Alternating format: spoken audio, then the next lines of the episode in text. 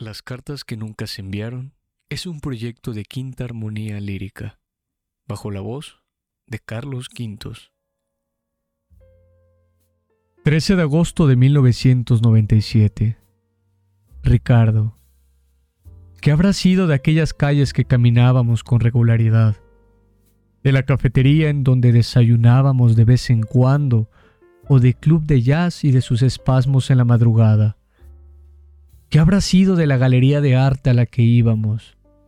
De los recitales en aquella librería de viejo, de la boutique de dulces o de la juguetería de la esquina.